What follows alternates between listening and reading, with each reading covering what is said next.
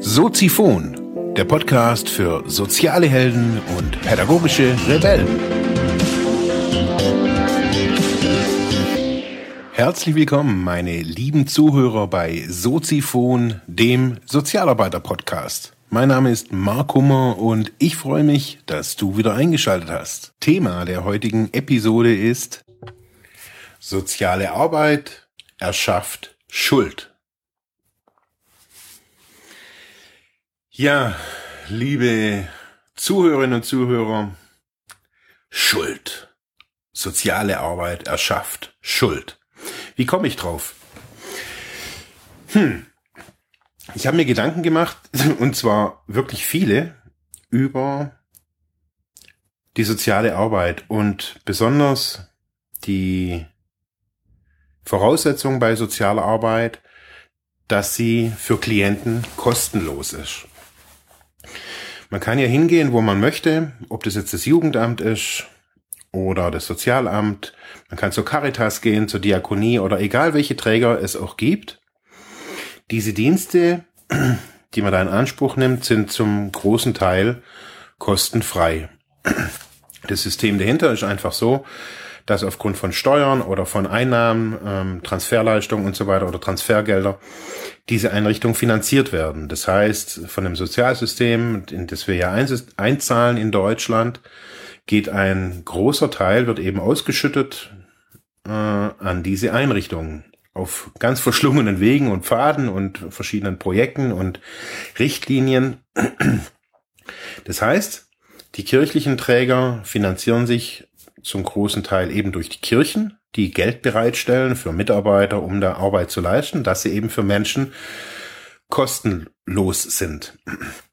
Ebenso muss man, wenn man jetzt zum Sozialamt geht und da eine Beratung bekommt, kein Geld bezahlen. Ebenso ist es bei einem, einfach auch bei einem Jobcenter für diese Beratung muss man nichts bezahlen.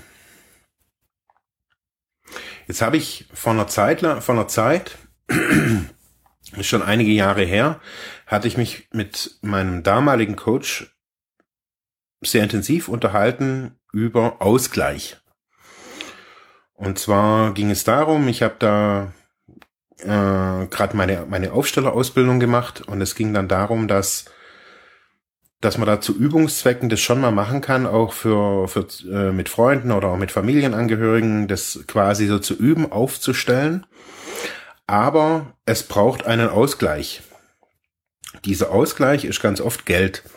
Das heißt, für eine Dienstleistung muss auf einer bestimmten Ebene, ich nenne das jetzt nicht irgendwie, das ist jetzt irgendwie keine, nichts Esoterisches, oder ich glaube auf jeden Fall nicht, dass es irgendwie sowas ist, aber wenn ich etwas, wenn ich etwas gebe, muss es etwas geben, wo ich, wo ich auch bekomme.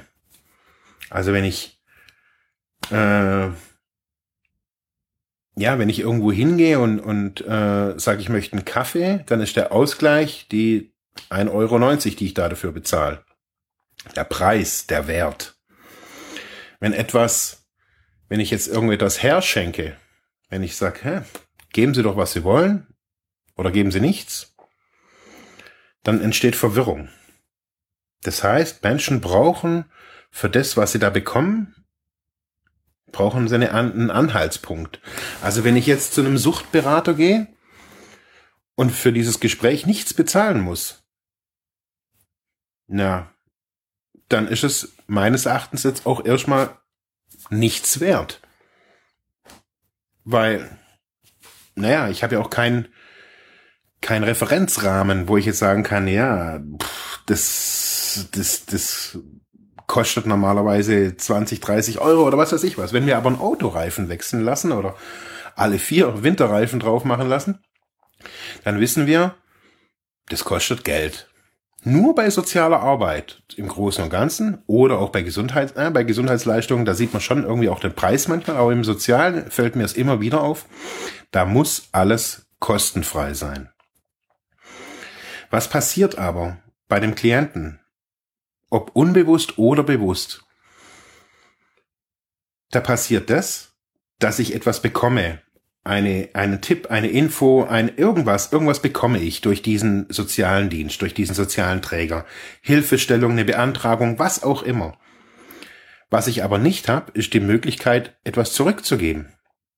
Natürlich kann ich mich engagieren und kann sagen, hey, das, was ich da gelernt habe, das, was ich erfahren habe, möchte ich in einem anderen Kontext vielleicht wieder weitergeben. Aber es entsteht immer ein Hierarchiegefälle zwischen den, dem Sozialarbeiter oder dem sozialen Dienst und dem Klient. Und mir ist es seltenst ersichtlich, dass ich ein direkt, also eine direkte Rückgabemöglichkeit habe. Also wenn ich, wenn ich jetzt sage, okay, ich möchte Ihnen was dafür geben, ähm, dann gibt's da nicht wirklich was.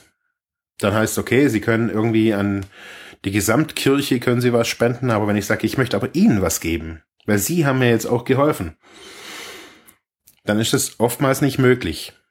Ein gutes Beispiel ist zum Beispiel, sind zum Beispiel Lehrer. Lehrer sind Angestellte oder Beamte ja eben, sind Angestellte des, äh, des Landes und dürfen auch keine Geschenke, auch erst recht keine finanziellen Geschenke entgegennehmen. Wenn aber jetzt ein Lehrer oder eine Lehrerin sich für den kleinen Max eingesetzt hat, der in der fünften Klasse schon Schwierigkeiten hatte mit Englisch und diese Lehrerin oder dieser Lehrer sich da wirklich um den kümmert und der nachher irgendwie die neunte, zehnte, elfte, zwölfte Klasse irgendwie schafft. Und die Eltern sind glücklich. Und auch der kleine Max ist dann schon, der große Max, der ist auch glücklich. Und er sagt, hey, Frau so und so, ich würde Ihnen gerne was, was dafür geben, für das, dass Sie sich immer wieder eingesetzt haben. Dann ist das, wenn die Lehrerin dieses Geschenk annimmt, ein Vergehen. Das darf man nicht als Beamter ist ja der Grundsatz der Bestechlichkeit, bla bla bla bla bla. Aber was passiert? Dieser Junge hat etwas zu geben, da möchte, irgendwas möchte er zurückgeben. Für das, dass sich dieser Lehrer oder diese Lehrerin so für ihn eingesetzt hat. Und es besteht aber keine Möglichkeit. Rechtlich sind sogar Schranken hochgezogen worden, etwas entgegenzunehmen. Das muss ja gar nicht immer Geld sein oder irgendwas Geldwertiges. Aber vielleicht ist da ein Bauer und sagt, hey, sie kriegen ein Jahr lang die Gemüsekiste Kiste von uns umsonst. Dürfen die nicht machen. Und somit, wenn man dieses, dieses Gedankenexperiment, und mehr ist es jetzt erstmal gar nicht, also ich denke jetzt schon fast 14 Tage darüber nach, weil ich ja auch auf meiner Seite geschrieben habe, pay what you want. Ihr könnt bezahlen, was ihr wollt. Was allerdings ist, es kostet was. Bei mir kosten die Dinge was. Ganz einfach. Soziphon ist ein Infokanal. Der kostet nichts. So wie die öffentlich-rechtlichen Sender oder so irgendwas. Kann man das schon so irgendwie sagen.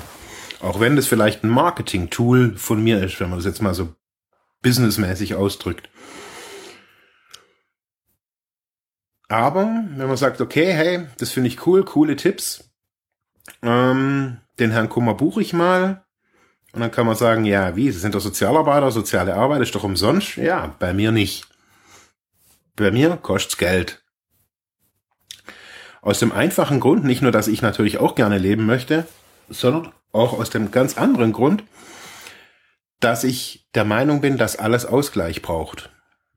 Und natürlich kann dieser Suchtkranke, der am Anfang eine kostenlose Beratung von seinem Suchtberater gekriegt hat, kann nachher was zurückgeben in die Gesellschaft. Bestimmt. Auch so, wenn man das, die sozialen Systeme anguckt, die immer wieder auf Ausgleich äh, bestrebt sind, ist es bestimmt auch gut. Ich habe so ein ähnliches Ding damals bei mir während der Therapie oder nach der Therapie hauptsächlich äh, beobachten können. Das heißt, wir waren in der Gruppe waren wir fast zwei Jahre auf Therapie. Davon war ein Jahr Vollzeit wirklich Therapie, dann war noch Nachsorge und Adaption und so Zeugs. Und danach haben ganz viele Menschen, während sie so in der ja, Nachsorge, Adaption und so weiter waren, also als die intensivtherapeutische Geschichte fertig war, wollten auf einmal alle was diesem Ort zurückgeben. Die sind dann Heilerziehungspfleger geworden, Arbeitserzieher, haben in Behinderteneinrichtungen hier am Bodensee gearbeitet oder tun es immer noch. Aber diesen Satz, ich möchte diesem Ort was zurückgeben, der war ganz oft zu hören. Und ich finde es, ich hab, war ja neulich, habe ich ja beschrieben, war ich da wieder an diesem Ort da und da habe ich das wieder erlebt, dass wieder einer, 16 Jahre später, wieder einer das so gesagt hat, ja, er möchte es irgendwie hier auch zurückgeben, was er hier gefunden hat und erlebt hat. Das heißt, Menschen haben ganz oft intrinsisch, also innen drin, so ein Bedürfnis, was zurückzugeben. Was aber nicht passiert, wenn wir diesen Zugang verwehren, wenn wir sagen, nein, es muss kostenfrei sein, nein, sie brauchen uns nicht zurückgeben, dann entsteht meines Erachtens nicht nur dieses Hierarchiegefälle, es entsteht auch so eine Schuld. Jetzt hat mir dieser Mensch, diese Einrichtung, hat mir so geholfen. Also, ich kann sagen, dass zum Beispiel das Zentrum für Psychiatrie Südwürttemberg heißt es, glaube ich, jetzt mittlerweile, mir extrem viel geholfen hat. Die haben mich immer wieder aufgenommen. Immer wieder konnte ich da hingehen und äh, Fragen stellen, also gar nicht immer stationär. Und man, die sind ja hier gerade mal einen Kilometer entfernt. Ich konnte anrufen und hey, wie geht's denn? Und äh, ich habe da mal eine Frage und so weiter. Aber auch da, ich konnte nicht wirklich was zurückgeben. Ich konnte nicht sagen, hey, ich back mal, ich habe mal einen Kuchen gebacken. Ich habe das jahrelang gemacht, habe ich jeden, äh, bin ich immer an Heiligabend, habe ich immer bei mir zu Hause einen Kuchen gebacken und habe den alleine auch meistens in die Psychiatrie, in die Entgiftungsstation gebracht. Und es war auch lange Zeit echt okay, dass ich da so vorbeikomme und sage, hey, ich möchte, ich möchte da was zurückgeben. Und ich möchte, ich weiß, wie das ist, an Weihnachten oder an Heiligabend in der Psychiatrie in der Entgiftungsstation mit verschlossener Tür zu sitzen. Ich weiß, wie man sich da fühlt. Und daher möchte ich einfach nur einen Kuchen bringen. Und vielleicht noch irgendwie eine Stunde hier sitzen und mit den Leuten reden. Vielleicht denen ein bisschen Mut machen oder keine Ahnung. Eigentlich möchte ich nur diesen Kuchen vorbeibringen. Und das letzte war, und seitdem mache ich das auch nicht mehr, als das kritisch beäugt wurde, dass ich da vorbeikomme und einen Kuchen bringe, weil es, ah, es könnte was in dem, also es könnte was in dem Kuchen drin sein. Ich möchte, also das hat man mir dann gesagt, ja, ich möchte da so ein bisschen sozialen, sozialen Schaufensterbummel betreiben, indem ich da äh, hinkomme und mir dann quasi die, die Suchtler anguck. Und habe ich gesagt, hey, also ich möchte hier, ich komme hier aus freien Stücken her und ich möchte da was zurückgeben. Und gesagt, ja, ist einfach, passt irgendwie nicht. Okay, es war ein neues Team, neu, alles war neu, die kannten mich nicht, alles äh, habe ich verstanden, aber ich habe dann für mich gemerkt, okay, es ist schwierig, hier was zurückzugeben. Soziale Arbeit blockiert da was. Und für mich ist da eine Unzufriedenheit entstanden.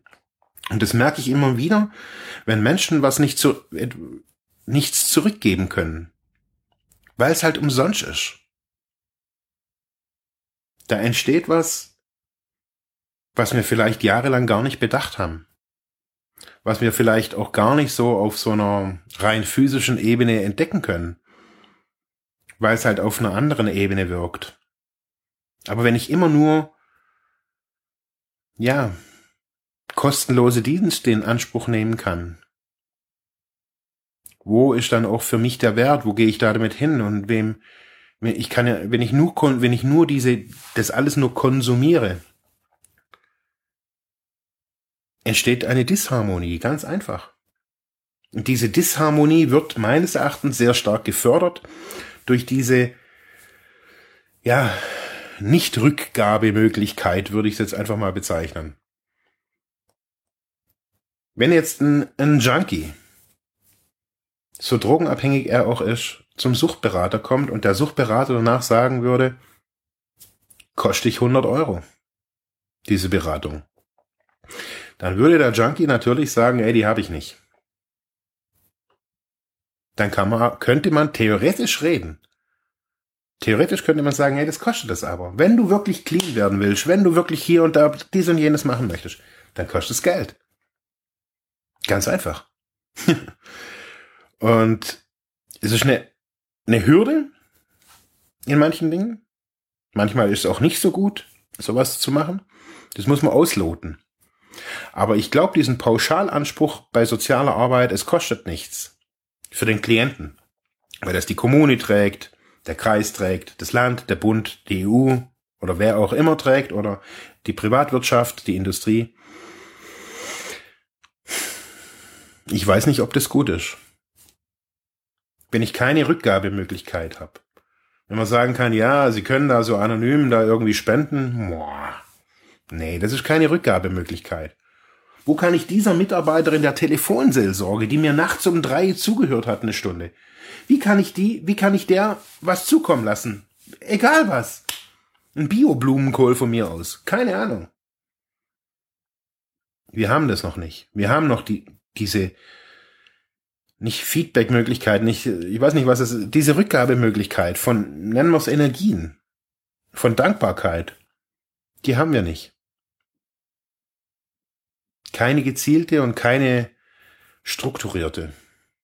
Vielleicht sollten wir mal darüber nachdenken, ob wir bei unseren Klienten durch genau diese, diese Tatsache auch Schuld produzieren. Ich wünsche euch noch einen schönen Tag. Denkt darüber nach und wir hören uns morgen wieder. Ja, das war's für heute mit diesem Thema. Ich hoffe, ich konnte dir weiterhelfen, vielleicht Denkanstöße geben oder sogar ein bisschen inspirieren. Ich würde mich freuen, wenn du Soziphon weiter unterstützt, indem du weiter zuhörst, mich auf iTunes bewertest, Kommentare schreibst oder diese Episode per PayPal oder Flatter finanziell unterstützt. Dankeschön.